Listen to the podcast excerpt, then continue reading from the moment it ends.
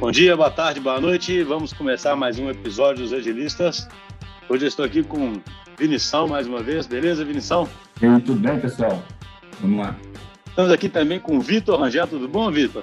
Fala, Schuster, beleza? Beleza, pessoal? Beleza, Vinição? Ô, Vitor, é, é, a primeira vez, cara, que você participa do podcast, é, né? Cara, primeira vez, sou fã do podcast, escutava ele desde antes de entrar para a DTI e é uma emoção grande estar aqui participando. Viu?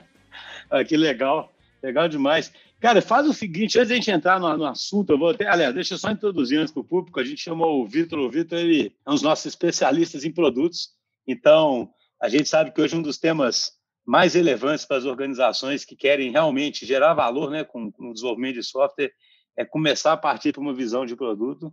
Esse tema tem sido explorado em vários episódios nossos, a gente, a gente tem um movimento forte em todos os nossos clientes para que isso aconteça, e a ideia aqui é discutir vários aspectos do que é a visão de produto, por que isso é importante, o que, que dificulta, né? os riscos, enfim, explorar bastante esse tema e sempre com uma, uma, um viés que eu acho legal que, que a gente tenta ter na DTI, que é uma consistência teórica aliada com, com a prática também, né? que a gente realmente é, tem uma, a gente aqui é bem pragmático, gosta muito de teoria, porque acha que a base teórica é importante, mas a gente também gosta de aplicar as coisas né, e, e ver o que acontece no dia a dia. Mas antes disso, Vitor, faz uma breve, uma breve apresentação. Eu prevejo aqui mais participações do Vitor, hein, galera? Vocês acham que vai ser bom. É, pessoal, então, meu nome é Vitor Rangel, igual o Xuxa comentou, é, sou formado em engenharia mecânica, então, assim, bem de fora desse mundo de tecnologia. É, comecei a trabalhar com gerenciamento de projetos e acabou que nas idas e vindas do mundo eu fui parar nesse mundo de tecnologia. Comecei a trabalhar bem no esquema de gerenciamento de projeto mesmo, voltado para a tecnologia e acabou que esse, esse essa atração do projeto com o produto e essa mudança a gente vai até falar sobre isso aqui também. É, eu acabei migrando para produto.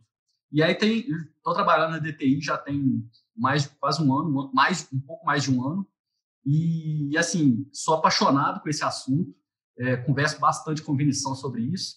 É, é, um negócio que, assim, eu lembro que quando eu, logo quando eu comecei a trabalhar com isso, a minha noiva falou, tem, tinha tempo que eu não via meu olho brilhar tanto sobre um assunto igual, igual esse. Então, é o que eu sou apaixonado com isso mesmo. Ah, que bacana. Só uma curiosidade, você disse que trabalhou com gestão de projeto. Você começou na gestão mais tradicional ou você já começou na gestão mais ágil? Quando eu comecei a trabalhar com gestão de projeto, foi numa indústria, é, indústria mecânica mesmo, então era, era PMP mesmo, aquele projeto bem tradicional de fazer escopo. É, e aí até uma das coisas que a gente fala muito, né? Gestão de projeto é tudo diferente do produto. Você tem um planejamento longo, tem aquele prazo bem definido. Então a regra número um de projeto, projeto tem início, meio e fim. Isso aí já é diferente pra caramba de produto, né? Comecei muito com isso. Uhum. E eu sou uma pessoa muito organizada, só que eu, eu acho que assim, o legal é unir um pouquinho dos dois, né? É, eu, peguei, eu já sou uma pessoa organizada e eu desenvolvi muito a minha organização trabalhando com projeto tradicional. Então, quando eu fiz essa gestão de escopo, gestão de risco, foi muito que eu peguei um pouco dessa organização minha que o Schuster já até falou que vai ajudar aí bastante. Né? É, pessoal, esse programa aqui tem um pré-roteiro, hein? A gente, normalmente eu brinco que a gente é agilista e, né, e faz na hora, mas hoje temos um roteiro aqui. mas, Emoções do João aí, né? é, haverá improviso, com certeza, né? É, então, começando, cara, você falou um pouquinho, né? Ah, projeto, a própria definição de projeto, né? Tem início, meio e fim. Inclusive, a luta para acabar de algum jeito, né? Que, o que acontece no projeto sempre é isso, né? Fica uma luta para acabar de algum jeito e, e partir para outra, né? E isso já diz muito sobre a diferente abordagem. Né? Como é que você resumiria que é, são as principais diferenças e as implicações dessas diferenças entre essa visão de produto versus a visão de projeto e por que, que o mundo está indo, as organizações têm que ir mais para essa visão de produto? Então, é, igual eu comentei, a primeira coisa que projeto tem é início, meio e fim. Isso já muda um pouquinho de produto, porque é, é muito complicado isso. Um time desenvolve um produto e depois entrega. Quem que vai cuidar dele? E aí vira aquele negócio de projeto tem muito aquele de departamentalização. Cada um faz sua parte. E aí quando você tem essa divergência de quem constrói e quem mantém aquele produto, é, você já tem muito aquele negócio de quem está mantendo ele já está colocando a culpa em quem fez o projeto. E são tarefas muito bem definidas. E aí, trazendo esse contexto das tarefas bem definidas, de escopo bem definido, de prazos bem definidos, é, eu vou trazer um, um, termo que é muito falado aqui nos agilistas, que é o mundo VUCA. É, o produto, ele trata o seu sistema como um organismo vivo, flexível e adaptável. Isso está em consonância bastante com o mundo VUCA. O mundo VUCA está sempre mudando. Então, trabalhar com produto, você já está trabalhando, é focando em hipótese, é focar em trabalho de ciclo curto, em colaboração de todo mundo. E, assim, isso que a gente está falando não é que trabalhar com projeto é errado. É porque cada coisa tem, tem o seu lugar. Quando você vai construir uma ponte, eu lembro que quando eu comecei a trabalhar, a entender sobre metodologia ágil de versus é, PMP, o, o Bruno, ele me deu um exemplo que eu não esqueço até hoje. Quando você vai construir uma ponte, você sabe exatamente que tem umas pilastras, que tem duas pistas, você sabe exatamente o que você vai fazer. Só que quando você vai construir um, um sistema, você não sabe. E aí, por isso que veio as metodologias ágeis. E aí a gestão de produto vem casando perfeitamente com a metodologia ágil. Porque a metodologia ágil te mostra como entregar a forma de forma ágil, é, entregar com ciclo curto para estar tá sempre verificando com o cliente. E aqui o, o, a gestão de produto está sempre verificando o valor. Então você está validando a hipótese que, que o seu cliente vai ver valor naquilo, você vai entregar é, um, um, ciclo curto, então você, vai sempre entregar rápido, não tem aquela expectativa de quando que aquele projeto vai terminar, projetos intermináveis. Toda semana está acabando a sprint, está acabando alguma coisa. E, e, muito importante também, ele foca bastante em colaboração. Assim como metodologias ágeis, gestão de produto foca em colaboração. É, apesar de ter um product manager, um product owner, é, você está sempre falando sobre gestão de produto, são as pessoas que cuidam de produto. Achei interessante, porque acho que vai ser até assunto do próximo tópico, assim, né? O ágil, ele, em tese, garante uma equipe que, que reflete continuamente, que aprende continuamente. Mas aprende em relação ao quê, né? É assim, em relação... E aí a visão de produto, ela dá essa, essa, essa referência. Outra coisa que eu acho curiosa, eu lembro que há muito tempo atrás, não sei se o Vinição vai lembrar disso, tinha um artigo, acho que até da, da Info, Infokill, né? Eu não sei, eu lembro que um artigo que chamava de psicopatia corporativa. Você pegar o time e quando ele fica bom, você desmantela o time, sabe? Que é o que acontece na, na visão de, de, de projeto. Eu não sei se é psicomagia, é um termo bem dramático, né? Você vai lá, o time demora para aprender o domínio do negócio, né? Demora para poder é, é, ficar trabalhando, gosta de super colaborativamente, de forma complementar, todo mundo se entendendo. Na hora que você está no ápice disso, você desmancha esse time aí, porque o projeto acabou, né? Então, assim, é claro que, assim, só deixar uma visão aqui, né? É claro que ainda tem muitas empreitadas que são projetos, né? E que, e que, e que se beneficiam, né? Da todas as disciplinas e da necessidade de executar aquilo com início, meio e fim bem claros. Mas a questão, acho que principal aqui é que esses produtos, na verdade, são ativos que vão gerar valor em longo prazo, né, Vitor? E ao gerar valor em longo prazo, a sua visão tem que ser de longo prazo e tem que ser de geração de valor contínua, né? E o projeto já é contraditório com isso, né? Porque o, o projeto ele já parte de um, de um statement e já parte de você querer acabar ele, né, cara? Sabe? É, já, você já parte querendo acabar, né, cara? E, e o produto você parte querendo que ele dure, né? No último episódio eu citei aquele, aquele enzimas lá do, do Infinite Game, né? Mas é exatamente isso, né? O produto é um Infinite Game e o, e o projeto é um Finite Game. Então, você está tentando otimizar é, final, né? Então, assim, é... Excelente observação. É, não sabe por que eu acho importante isso? Porque eu só, eu só tô, eu gosto de tomar muito cuidado aqui no podcast, eu sempre brinco que eu gosto de falar para os céticos, né? Porque eu sou um cara cético em geral, né? Aí tem muito cara que ouve e fala, cara, projeto é um negócio que existe há anos, etc. Agora é moda falar que projeto não vale nada, entende? Então, assim, a gente tem que saber o tipo de problema que está lidando, né? Quando fala que, que, que, não é que projeto não vale nada, a gente está falando é o seguinte, nós estamos falando aqui é de um, de, um, de um infinite game, de uma coisa contínua, que tem que gerar valor, que vai ser estratégico, sobre o, sobre o qual o negócio vai estar apoiado, né? Então, assim, igual, igual certos times da organização não acabam nunca, eles vão estar apoiados nesses produtos que não acabam nunca, né, cara? Não é uma coisa que você faz uma vez e entrega, né? Não é isso? Não, e, e, eu sou uma pessoa que, quem me conhece, eu, eu, sempre falo que eu sou da política do meio termo. Eu não acho que produto é bala de prata, funciona para tudo, projeto é bala de prata, funciona para tudo. Eu fiz uma pós em gestão de projetos tradicional, seguindo o PMP, Eu não falo que isso foi dinheiro jogado fora, porque eu, eu trago muitas coisas de lá. Eu acho que dá para aliar o melhor dos dois mundos e falar igual, igual você falou. É, trabalhar com projeto não é errado. Está aí há anos e funciona para muitas coisas. Só que a gente está vendo um mundo novo surgindo de sistemas, de produtos digitais que são que não devem acabar. E então assim, aí você precisa pensar na nova abordagem. E aí eu dou até um, um testemunho meu mesmo. Eu quando eu trabalhei com gestão de projeto tradicional, eu estava doido para o projeto acabar. Mas eu queria logo, não, pelo amor de Deus, que seja outro projeto cheio de problema, mas são outros problemas. Eu estava doido para acabar. Hoje trabalho com produtos, não. Eu já quero, é tipo assim, é trabalhar contínuo, vamos fazer o negócio funcionar. Não é uma coisa desconexa da outra. É.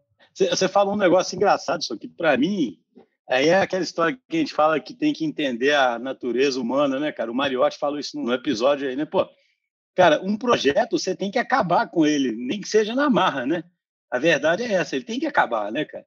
E aí, assim, o, o, o que você quer fazer é acabar com ele mesmo, porque o sucesso é acabar, né? Ninguém tem sucesso, assim, tem 10 anos que eu estou nesse projeto aqui, né, cara? Cara, assim, pô, sim, né? Então, assim, já é, já é impossível ser qualquer coisa contínua de longo prazo, porque o projeto já todo mundo fala, o seu projeto ele tem uma duração finita, você tem uma meta bem clara, né? O produto, ele já muda o jogo e fala, cara, beleza, está num jogo diferente, que esse jogo é mais infinito que o Vinição citou, e nesse jogo o que você tem que procurar é o quê? Gerar valor continuamente. E aí eu queria passar então para esse segundo tópico nosso aqui, que é o seguinte, beleza, eu tenho o ágil que me que vai me ajudando a aprender o tempo todo e vai me ajudando a, a diminuir risco e a gerar valor.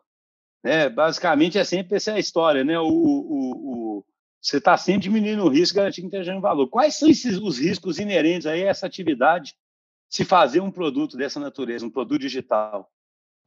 É, quando a gente vai, comer, vai construir um, um, produto, e aqui o que eu estou falando aí é, é, a gente sempre fala sobre discovery, é, de descobrir o que, é que eu tenho que fazer, como que é o valor que eu vou entregar.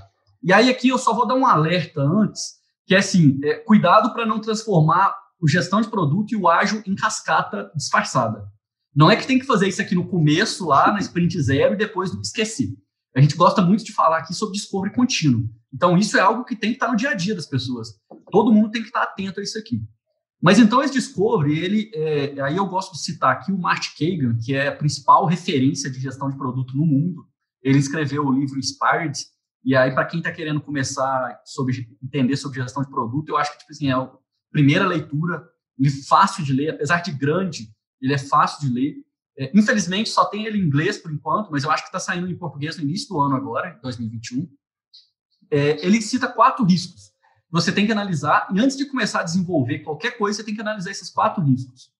Que é o risco de usabilidade, ou seja, o cliente vai conseguir usar aquilo, e aí é muito associado aos designers. É, é o risco de valor, se o cliente vai comprar aquilo. E aqui eu vou trazer um ponto até muito importante, que eu sei que tem muito cliente nosso muito ouvinte do, dos agilistas que são pessoas que desenvolvem sistemas internamente. Aí eles pensam, ah, o meu cliente, o meu usuário tem que usar isso aqui, é obrigatório. Então, não vou me preocupar com esse risco de valor. Mas não. É, quando o seu funcionário, seu colaborador usa um negócio porque é obrigado, ele não vai fazer aquilo com boa vontade, ele não vai entregar tudo que ele pode. Então, o risco de valor ele tem que ser levado em consideração, mesmo dentro para sistemas que são utilizados dentro da empresa. Porque você tem que fazer com que o, usuário queira usar aquilo. É muito comum você ver disponibilizar um sistema para o usuário e, as pessoas acabam usando o aparelho do Excel e depois usa só o que é obrigatório dentro do sistema. E aí isso você não está entregando o valor completo. Até porque você está fazendo um sistema interno para resolver algum tipo de problema, né? Por exemplo, produtividade. Você criou um sistema que é mais improdutivo. você duplica o trabalho, que a pessoa vai ter o trabalho de fazer no Excel e depois de copiar do Excel para o sistema. Isso é muito comum. Eu já vi isso acontecer em muitos lugares. Não, e eu, eu, vou te falar, viu? Tem um aspecto aí também, só um comentário também, que é assim, né? A barra da expectativa, né? Assim, são pessoas, né, cara? Aí dentro da empresa, mas são pessoas que vivem no mundo onde a barra vai ficando cada vez mais elevada, né? O cara usa Netflix e não sei o quê, né, cara? Tudo com sem fricção, paga. Eu, eu acho engraçado só um comentário, né? Eu, eu comecei a pagar usando meu celular, né, com um chipzinho. E é impressionante, umas coisas que você nunca usou na vida, e quando você usa, Hoje eu acho completamente absurdo quando eu tenho que tirar meu cartão da carteira, meu cartão de crédito, sabe? Fala, putz, que trabalheira, né, cara? Tem, fiquei 47 anos fazendo. 47 não, né? Fiquei muitos anos fazendo isso e acho isso é, absurdamente com muita fricção. Então, o que eu estou querendo dizer é que até nesse jogo, para engajar todo mundo, para trazer todo mundo, principalmente o jovem que vai estar acostumado com isso, acho que aí fica mais claro que esse risco, tanto de usabilidade quanto de valor, não pode ser desprezado nem internamente. Não pode, não pode. E é muito é, comum próprio... você ver sistemas internos que desprezam ele completamente. Né? É, o próprio Kagan fala muito disso, né? No próprio Spire, né? Ele, né vou dar alguns exemplos, não lembrando, vou lembrar dos exemplos especificamente, não, mas, por exemplo, assim, coisas do tipo assim, ah, pô, eu quero fazer um negócio para ouvir música, né? Pô, você pode fazer um negócio, o melhor negócio do mundo. Se a galera, se a galera já usa o Spotify, você vai ter que fazer no mínimo alguma coisa que tenha alguma atratividade no Spotify. Então, assim, você vai ter que atacar esse risco de usabilidade junto meio que com o risco de valor ali, porque tem o um custo-benefício. É, então, assim, é a mesma coisa a análise que você faz para um cenário interno, né? Entendeu? Tipo assim, se eu vou fazer um sistema para resolver algum problema, ele vai ter que ser melhor em algum aspecto do que do que o outro, porque é, ou, ou você vai obrigar uma troca forçada ali, e vai perder a produtividade, por exemplo, que você estaria esperando, é, ou, ou, ou, não, ou você poderia fazer um negócio que seria até mais voluntário, né? E além do pessoal vai, vai usar meio que... Oh, mas, ô Vinícius, sabe deve acontecer muito, não sei se o Vitor concorda, só para explorar esse assunto só mais um pouquinho, porque eu acho ele realmente importante. Acho que o cara, o, o, ainda mais nas empresas que as estruturas são mais tradicionais hierárquicas, ele pensa em resolver o problema do gestor, né? tipo assim, o cara pensa assim, se o pessoal estiver usando aqui esse troço, eu vou ter informação para eu tomar a decisão, sabe? Que é muito comum na estrutura hierárquica, né? E aí o cara tem que dar um jeito de usar. E, e, e a questão das pessoas, né? E não pensar no cara ali na ponta, como é que faz para, no meio da atividade dele, ele fazer aquilo sem fricção e poder também ajudar na gestão, né? E tem um ponto também que até o, o, o Kagan, ele fala muito no livro dele, que ele, ele fala isso para os engenheiros, mas eu acho que isso serve para todo mundo que ele quer trabalhar com missionários e não com mercenários. Quando você trabalha com mercenário, ou seja, você só entrega ali o que, ele tem que fazer, você força ele, você vai usar esse sistema, é, você não está utilizando o total potencial dele. Quando você trabalha com missionários, é, ele vai não só utilizar, como ele vai ajudar as pessoas em volta. É muito comum quando você convence uma pessoa que é influente a utilizar um sistema, deixar o Excel de lado, utilizar um sistema, ele começa a convencer as pessoas em volta. Então começa aqui, você já usou esse sistema aqui? E aí tem um exemplo até que a gente já, já foi falado no podcast aqui, que é da Prodap, né? Que foi aquele vaqueiro lá que inicialmente ele era contra e ele começou a gostar e ele começou a incentivar a galera a utilizar. Então é, é, é transformar as pessoas em missionários e não mercenários. É, é, o produto existe por um motivo, né? E já que esse motivo é importante, melhor você ter os missionários, né? E os é. outros dois riscos aqui, o risco de, de negócio e de viabilidade técnica. O que, que você me diz? Os outros dois riscos, a gente tem o primeiro, que é o risco de viabilidade técnica. Esse aí normalmente é muito direcionado para o arquiteto, para o DL. É, basicamente, é, aquilo é possível? É, eu posso querer fazer uhum. um produto que vai me transportar daqui para São Paulo em dois segundos, mas é possível tecnicamente? Não é. Então você tem que ficar barrando. Mais que possível, é até viável, né? Às vezes é até possível. Isso. Né? Tipo assim, Isso. o custo é proibitivo, né? É, exatamente. Se é viável, é, é em questão de dinheiro também. Né? E aí está muito associado até essa questão de dinheiro com o risco de negócio. É, principalmente quando surgiu essa questão de aplicativo, de sites, todo mundo quer ter um aplicativo, quer virar o Uber das, da Uber dos ônibus, quer virar o Netflix da, do, dos vídeos fitness. Só que você tem que ver se o que você quer está relacionado com o seu negócio. É, não é só criar um aplicativo que eu vou me transformar em, é, em um produto digital inovador. Então, você tem que analisar se esse, se esse produto que você está desenvolvendo está alinhado com o negócio da sua empresa. E aí eu, eu gosto muito de linkar com a missão da empresa. É muito legal quando a empresa tem um propósito. E aí, quando você vê que esse produto está alinhado com esse propósito, então tudo se encaixa. É, aquele produto se encaixa perfeitamente. Porque senão você vai criar simplesmente um anexo na sua empresa e aí não adianta de nada. Né? Voltando um pouquinho na parte do valor, né, que foi isso me chamou muito, me marcou, porque são formas até bastante simples que ele, que ele propõe lá, né? Por exemplo, assim, tá, valor. Mas como é que você testa valor, né? Eu achei muito legal isso, assim, não sei se você é. lembra do, disso aí, né? Então, assim, por exemplo, se você... O jeito mais fácil de testar valor é com dinheiro mesmo, né? Se você, você tá ali... Se você observa, por exemplo, que que o usuário quase que tiraria o cartão de crédito ali para fazer uma transação no, no seu protótipo, no, na sua aplicação, né? Mas ele cita outras coisas que são simples e interessantes, né? Do tipo assim, você testa ali com o usuário, tipo assim, se ele recomendaria realmente, vamos supor, sua, o teste está falando com ele ali, né? Se ele, se ele recomenda, ele já está trocando algum ativo dele e aquilo ali tem uma implicação de geração de valor, né? Ele fala alguns outros legais também, por exemplo, tempo, né? Se você tenta marcar uma próxima é, reunião com, com, com, o usuário ali para testar uma próxima feature, né? Se ele está disponível ou não, né? Então, assim, porque se ele tiver realmente vendo valor naquilo ali, provavelmente ele vai conseguir arrumar o tempo, né? Eu lembro que ele fala até de credencial, né? Se ele, se ele por exemplo, assim, ele fala assim, ah, um logo aqui com seu, com seu Google, com seu Facebook, tipo assim, se ele, se ele te fornece as credenciais ali para fazer uma próxima transação, significa que ele já está enxergando alguma coisa ali, né? Então, basicamente é o seguinte, se ele troca alguma coisa, né? Eu achei isso muito legal, porque são formas, de fato, né? Porque o, a gente fala valor, valor, valor, às vezes é meio etéreo, como é que você testa isso? E ele coloca de um ponto de vista mais prático, eu achei bem legal, assim. Então, mas o que eu, eu queria fazer uma pergunta que é a seguinte, cara. O, beleza, eu estou entendendo o seguinte: quando eu vou fazer um produto, eu tenho que ter em mente que esses riscos têm que ser continuamente gerenciados, dirimidos, etc. Né? São, estão ali presentes, né? É, aí você falou do discovery contínuo, entendeu? Como é que isso acontece aí no dia a dia de fazer um produto? Né? Ou seja, o que, que é? Isso tem a ver com o quê? Com formulações de hipóteses, isso define meus OKRs, como é que se traduz, como é que se traduz no que acontece com o time que vai fazer aquele produto? Como é que eles pegam esses riscos, identificam e continuamente fazem isso virar algo que é combatido e durante o, o, o dia a dia, entendeu? O, o, jeito mais fácil que todo mundo pensa é sempre a parte grande, né? Que é quando eu vou fazer um discovery, é, fazer um lead inicialmente, eu vou criar um aplicativo novo, vou criar um negócio novo, e aí esses quatro riscos têm que ser uma design sprint, esses quatro riscos são levados em consideração. Mas o que, mas aí respondendo até desse, do dia a dia, eu que trabalho com gerenciamento de produto, é, isso vai até as coisas pequenas. Eu tenho um quando eu vou escrever uma história de uma nova funcionalidade, uma nova melhoria, eu tenho um template que nesse template são coisas para me ajudar, para me guiar quando eu vou fazer o grooming, quando eu vou fazer a entrevista. E ao final dele eu tenho algumas coisas para me lembrar, para sempre levar em consideração. Um deles é essa história Invest, que é um acrônimo para saber se ela tem valor. É, é um acrônimo bem presente no, no agilismo, né? Mas essa ela investe e, e, falando mais especificamente dos riscos, eu sempre, quando eu vou fazer uma nova funcionalidade, e aí de tudo, pode ser um botão que eu vou incluir. Eu, eu tenho que passar por esses quatro riscos. E aí, quando eu passo por esses quatro riscos para um botão, às vezes eu gasto cinco minutos pensando sobre isso.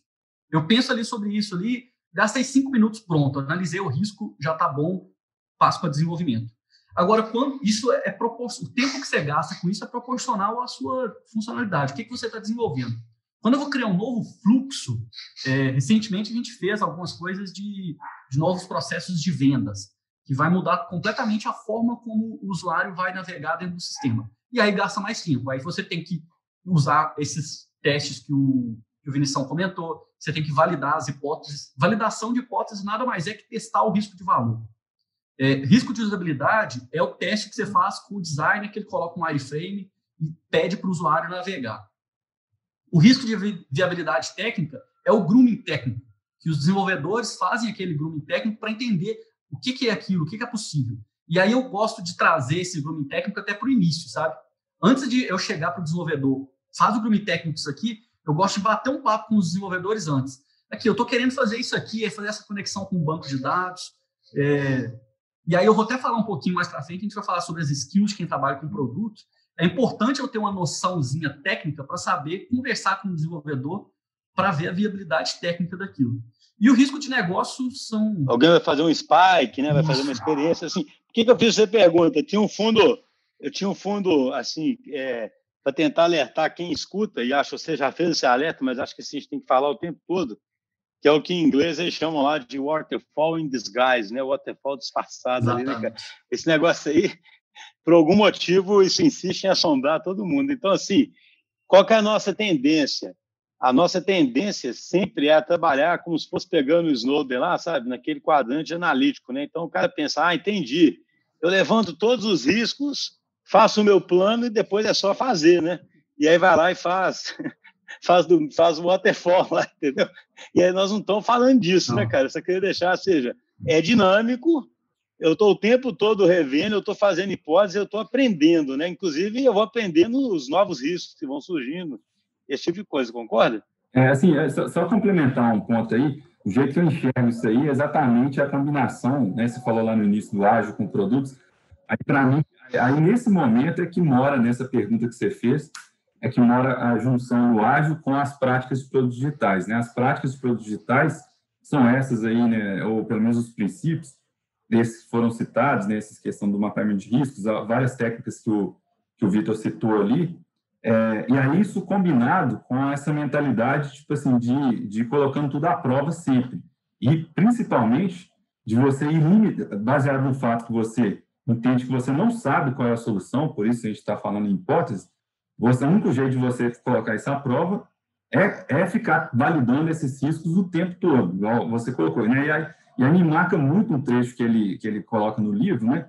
É, que ele fala assim, ah, o, o Eric Rice, lá, quando escreveu lá o livro, lá, o Lean Startup, né? Pulou lá o MVP, né? E aí o MVP, né, de Minimal Viable Product, né?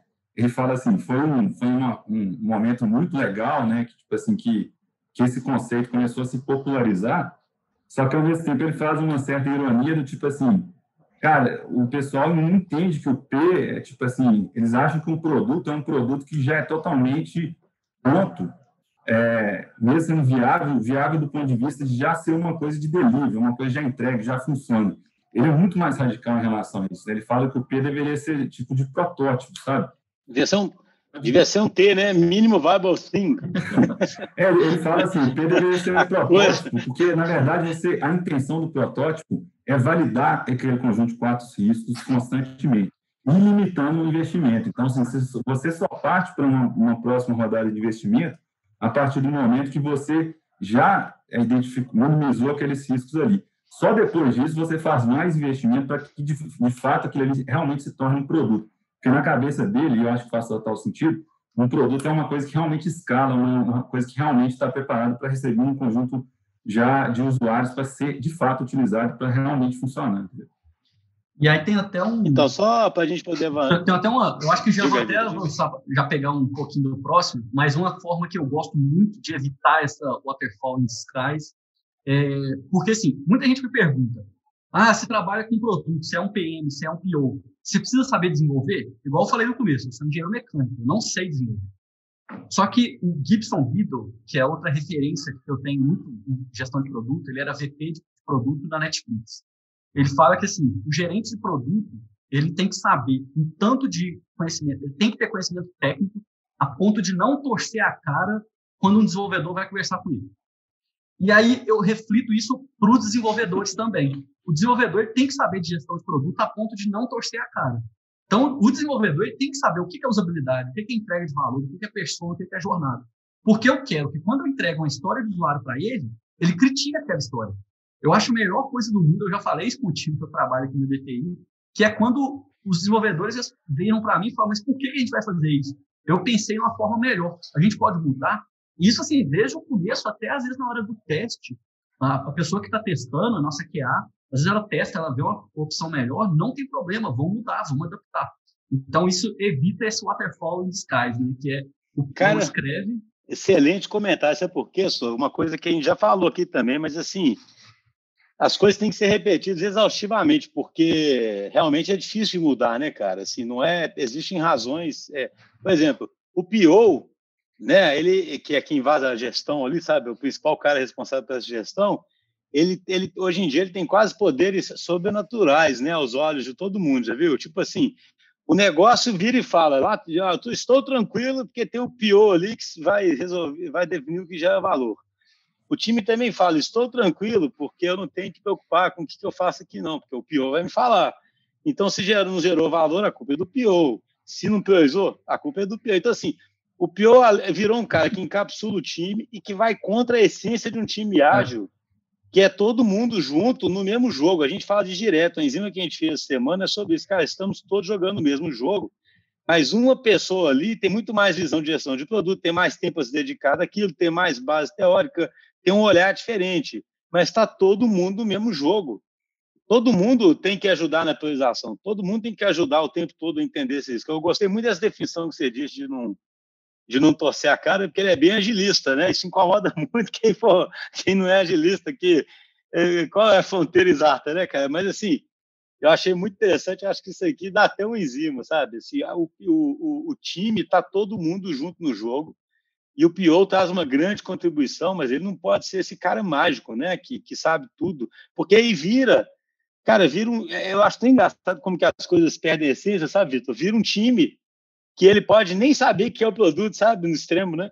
Porque tem um pior falando para ele o que, que faz. E vira um negócio que também não tem nem que estar tá junto ali com, com, sabe, junto, porque ah, o pior está tomando a decisão. Então, imagina como é que você resolveu o problema do ágil. O ágil quer aproximar todo mundo, botar no mesmo barco, aí você criou um cara ali super, super poderoso no meio do caminho que sabe tudo. Não, e aí uma coisa, é, é para evitar né? isso, uma coisa que eu tenho feito principalmente nesse período de pandemia é, às vezes, o desenvolvedor me pergunta alguma coisa, de um bug, de uma história, eu já falo que pode chamar a pessoa lá no chat e resolve com ele diretamente. Não precisa passar por mim. É, às vezes tem alguma dúvida, quer chamar a pessoa de negócio, é, e aí a gente tem que começar a colocar os desenvolvedores mesmo, todo mundo para conversar. É o time conversando com a empresa, com os clientes. Né? Não é só o PO. Não, não precisa ser uma ponte o PO com as pessoas. Exatamente. Eu acho que, eu acho que o, o, o PO, cara, um dos papéis dele é botar sempre sempre criar esse ambiente com essas restrições que são importantes, mostrando não esqueçamos dos riscos de usabilidade, não esquecemos disso, né? Mas ele não tem que tomar todas as decisões sozinho. E é o que a gente sempre fala aqui, sabe, de que o líder é um dos tópicos é sobre esses skills de liderança. Eu sempre falo esse líder mais é, mais apropriado para esse tipo de empreendimento ele é um líder que não quer ser tão protagonista, sabe? Que trabalha mais oblíquo e que bota o time mais no jogo. Você acabou de dar um exemplo disso. Né? Um líder tradicional ele faz o contrário, fala, não, não conversa com o cara, não. Quem conversa sou eu, né? Você conversa, eu acho isso curiosíssimo, né? O exemplo que você deu é o contrário do que muito líder tradicional faria. Eu, na verdade, alguém, um cara tradicional poderia estar contando. Uma vez eu cheguei e o desenvolvedor tinha que conversar direto com o negócio. Eu achei isso um absurdo. Falei não, não faça isso, né? Você sempre conversa comigo antes e eu converso com o negócio, né? Fala um pouquinho aí sobre essa, essa, essa liderança aí de produto, cara. E liderança desses times ágeis, na verdade. É, aí eu, vou dar outro, vou trazer algumas coisas também que eu também aprendi foi com o Gibson Biddle. Eu vi uma palestra dele uma vez na Product School. É, ele, assim, são, ele e o, e o Keiga, eu sigo ele, assim, sempre que eles dão alguma palestra, é, escreve algum artigo. E aí ele falou muito que é muito importante quem trabalha com produto ter skills não só técnicas de produto, que é igual isso aí que a gente falou, de usabilidade, valor, mas também skill de liderança. É, eu fiquei muito feliz, eu voltei de férias agora segunda-feira, em duas semanas de férias, o time conseguiu rodar tranquilo, não precisou de mim para nada. E eu fiquei feliz para caramba, porque assim, eu deixei as coisas mais ou menos organizadas, passei algumas coisas, mas a galera conseguiu resolver sem depender de mim. Ou seja, o time teve autonomia para isso. E eu gosto muito daquela analogia né, do, do líder é, servidor, então, do líder jardineiro, eu. E assim, e tem outro, outro problema maior aí. Eu, como PO, eu não sou o líder do time. Eu não tenho hierarquia para me ajudar. Eu trabalho com influência. E aí, tendo essas skills de liderança e preparando o terreno para todo mundo, para o time fazer com que o produto é, cresça. E aí foi. Eu tive essa prova agora nas minhas férias, né? Eu fiquei duas semanas fora na praia, tranquilo, sem ser acionado com problemas.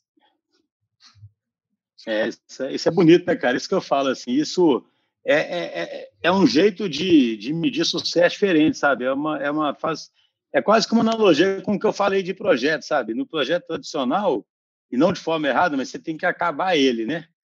Uma liderança tradicional, ela tem que controlar as pessoas, ela é quase que medida por isso mesmo, né? O, o tanto que ela está controlando e tornando as pessoas eficientes sobre determinados aspectos ali que podem ser medidos, né? Você está querendo destravar valor daquele time. E destravar valor daquele time, cara, é botar todo mundo no jogo, né, cara? E, botar, e se tá todo mundo no jogo, é claro que se você tirar duas semanas de férias, o jardim não acaba, né, cara? Na, na analogia do jardineiro, né? Você não chega lá e as plantinhas estão lá ainda, né, cara? O negócio não acaba.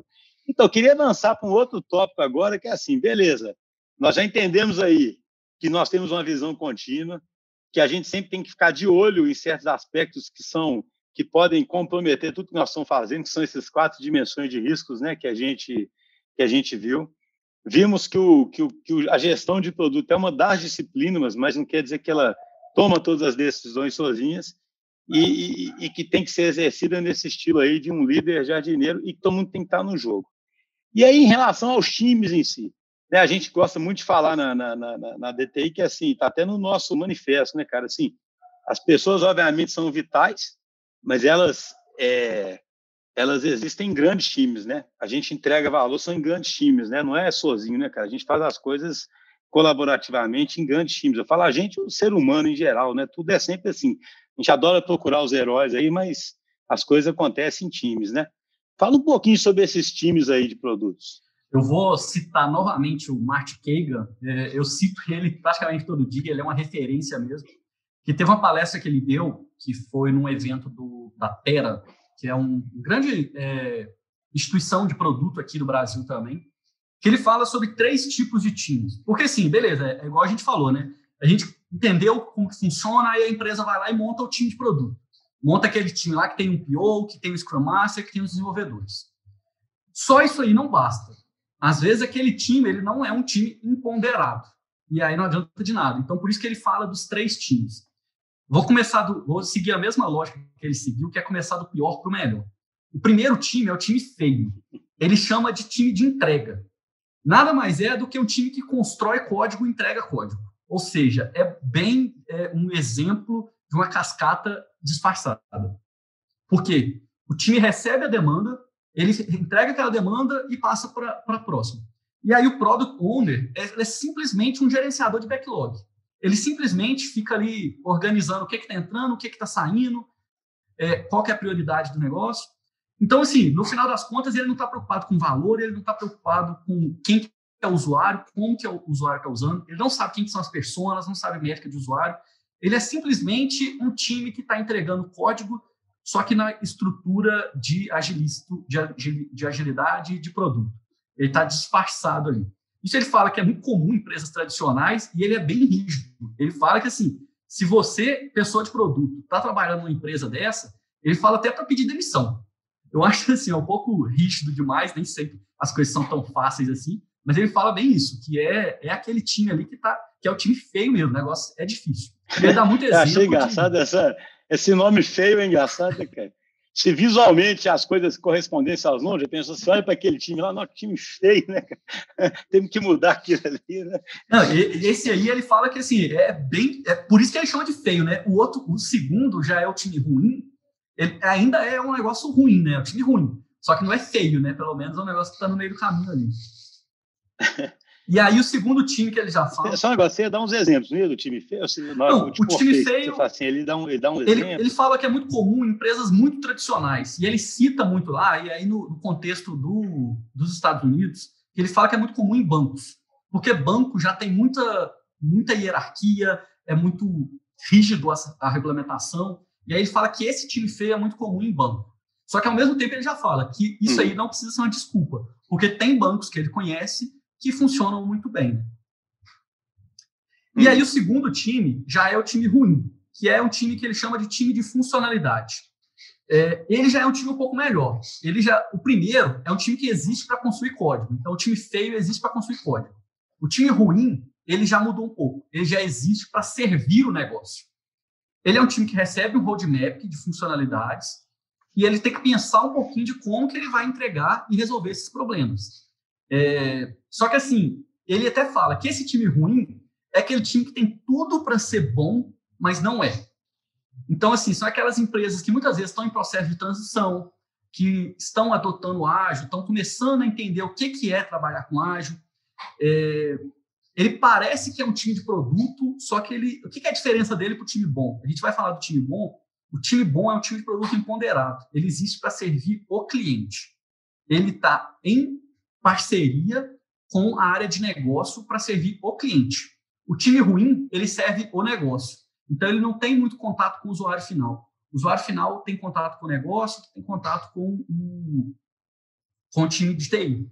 O time, o, time, o time ruim, na verdade, não tem esse contato direto com a realidade que o negócio enfrenta, Isso. né? Ele, o negócio vira um proxy ali para ele e traduz para ele o que acha Exatamente. Que é, né? Como se fosse só isso, que, né? Só aí e aí o time ainda fica meio, meio encapsulado ali dentro da organização, sem saber exatamente pegar um feedback direto. Só que assim, né? já é um pouco melhor que o time feio, porque aí o negócio já confia, dá mais autonomia para o time de, de, de, produto desenvolver o que ele precisa. Só que ainda não está com todo o potencial. O Kagan fala muito disso. É, é, às vezes o negócio até funciona, mas não está com todo o potencial que poderia estar. Tá. Que aí o time com todo o potencial é o time bom, que é aquele time que é, é o time de produto empoderado. Ele trabalha junto com a área de negócio, então não tem mais aquela departamentalização, time de TI, time de negócio, é time de produto. É, eu estou trabalhando todo mundo junto para entregar o produto para o meu cliente final. E o produto é parte do negócio, ele não é algo que serve o negócio. É, e aí, isso são, os exemplos aí são claros. Aí é Airbnb, Google, Facebook, todos esses que têm grandes produtos no mundo inteiro, seguem esse time bom. E aí o Kagan está até lançando um livro novo que é para ajudar é, lideranças a criarem uma estrutura boa para esse time bom. O, o Inspired ele é focado em quem trabalha com gestão de produto. O, o novo livro dele, que é o Empowered, Empoderado, ele fala sobre é, como que a liderança você já falou muito aqui, né, Schuster, como que a liderança tem que apoiar essa transformação. Esse livro é focado nisso aí, de ajudar a liderança a, a, a apoiar essas pessoas e dar autonomia e empoderar para que ela é, desperte todo o potencial dela. Novamente, o time ruim não é de todo. Tipo assim, ele entrega coisa, ele entrega valor, só que não está usando todo o potencial. Sim. Não, interessantíssimo isso. Uma coisa que a gente sempre comenta aqui, poxa, assim, é claro que uma, uma organização ela vai fazendo essa transição gradual, sabe? Então, é, a questão aqui não é simplesmente ridicularizar, vamos supor, né? Ah, uma organização, então, mas seria importantíssimo que as organizações, os times, conseguissem fazer essas reflexões para saberem o que, que eles são, para poderem, a partir daí, fazer uma ação, né, cara? Porque, assim, é muito comum isso. É pelo menos isso. É, sim, porque imagina, não é ninguém, ninguém em princípio ia querer isso, né, cara? O cara está ali investindo uma grana em produto, está montando uma estrutura toda, etc, etc. Mas de alguma forma a estrutura força o resultado a ser vários times feios, entende? E, e aí, ou seja, são vários times que, poxa, a organização no final do ano, olha que coisa frustrante, está gastando aí milhões, tá, tá, tá, tá, tá, tá fazendo todo o esforço que ela gostaria de fazer para ficar, ficar digital, entende que isso é super relevante, mas ela cria um exército de pessoas que aí é até curioso, quando você falou sobre time feio, eu fiquei pensando, os caras dentro do time feio, e até o Pio está nesse caso, né, pegando essa desse jeito que o pessoal faz em encapsular o time, é quase como se eles não estivessem nem olhando para aqueles quatro riscos, porque aquilo é quase que não é problema deles, porque eles são é, é, é, eles pegam pedidos, igual o pessoal fala de pegar pastel não entregar, eles ficam pegando pedidos e fazendo, né? Talvez o cara possa é, olhar a parte técnica, né, para garantir que está fazendo, talvez possa fazer com uma usabilidade boa, mas restrito, porque não tem acesso ao usuário, etc, etc. E esse time que está no meio do caminho, que é o ruim, eu acho até interessante se uma organização já está nisso, ela já está num momento mais evoluído, mas a gente fala isso muito, né, cara? Aquela organização que é customer centric mesmo, ela diminui o caminho de feedback entre os times e o cliente final. Ela realmente ser um sense responde rápido, né? Se você bota o time enfiado lá dentro de uma estrutura e bota um tanto de coisa no caminho, imagina, aquele time entrega alguma coisa, aquilo ali vai ter uma resposta de vários clientes, vai ser processado pelo negócio, sabe lá em que tempo, de que forma, e um dia já vai chegar no time como uma funcionalidade, sabe? Aquele time nunca ganha uma noção real do que, que ele tá, ele nunca, aquela organização não vira customer center de verdade, ou no mínimo não vira tão rápida, né, cara? E só para complementar isso, é, esse ponto é muito importante. Sempre vou repetir o que eu falei do meio termo, né? É, às vezes o, o, pessoal pode pensar, não, mas é impossível você colocar o desenvolvedor para ficar conversando com o cliente, porque senão ele não vai trabalhar nunca. Assim, no meu dia a dia, tem dia que eu preciso blindar meus desenvolvedores, que eu preciso dar uma segurada na onda da galera para não chegar neles. Mas tudo é um meio termo, tudo você tem que sentir ali. Tem dia que você tem que deixar o desenvolvedor ir falar com a galera, tem dia que você tem que segurar a onda. Então você tem que sentir. E, e, o, e o, bom do time ruim aí, do time ruim, é justamente isso. É uma empresa que está querendo mudar. E aí o Kagan fala até isso, que você, como gerente de produto, você é um dos principais responsáveis por ajudar essa empresa a chegar no nível bom. E aí eu expando até isso para o feio também. Eu acho que sempre que você está representando a gestão de produto, você tem que tentar mudar ali. E eu concordo muito com isso que você falou. Ninguém quer ser um time feio. Você está ali botando dinheiro, você quer que o negócio Exato. funcione, né? Cara, a gente está chegando no final e você falou, só é um tópico que é super debatido. Qualquer livro que você lê sobre sistemas é, complexos, adaptativos, mostram que as estruturas tradicionais têm um foco enorme em eficiência, né? Que é isso que você falou, sabe? Ah, o cara tem que estar tá desenvolvendo, né? Ainda é a visão totalmente mecanicista de não botar todo mundo no jogo, né? O cara acha, no fundo, que desenvolvedor desenvolve, quem, quem quer atesta, PO prioriza, é a maquininha lá, né, cara? O arquiteto, arquiteta, né? E, e aí é isso aí, se, se você olha para o cara... O pior de tudo ainda nem é isso, o pior de tudo é que o, um gerente, um diretor define o que tem que ser feito. É, exatamente, porque aí basta você ser eficiente. Cara, vamos fazer o seguinte, a gente tinha mais um tópico aqui que dá outro episódio, que é um tópico assim, super rico, que são principais erros na gestão de produto. Isso aí vira um, vira um podcast por si, sabe? Então a gente pode fazer um episódio aí com o Vitor de novo e ainda convidar outras, outras pessoas para trazer histórias. Ô, Vitor, muito obrigado. Eu gostei para caramba aí do, do, do, episódio. Eu acho que fica claro aí, então, um grande resumo, que nós estamos falando de um jogo infinito, de um jogo de longo prazo, de um jogo onde a gente quer gerar valor contínuo, mas que para gerar esse valor nós não podemos perder de vista que a gente tem riscos super relevantes de usabilidade, de valor, de negócio, de viabilidade técnica, e que, no fundo, a gente tem que fazer uma coisa super simples, mas que, de alguma forma, as organizações se tornaram tão difíceis que é fazer um time todo estar tá no jogo o tempo todo combatendo esses riscos. Né? É muito curioso. No fundo, a gente quer isso, mas de alguma forma a gente cria incentivos que fazem com que cada um não, não, não, não entre no jogo e aquele time acabe sendo um time feio, ou se tudo der certo, um time ruim, né, cara? E dificilmente um time bom. Valeu demais, Vitor. Um abraço, cara. E a gente vai gravar outro episódio com certeza. Isso aí. Obrigadão, Schuster. Obrigadão, Vinícius. E com certeza estou à disposição para outro episódio. Valeu, galera. Até mais. Alô, pessoal. Muito bacana. Vinição, abraço. Mais, abraço.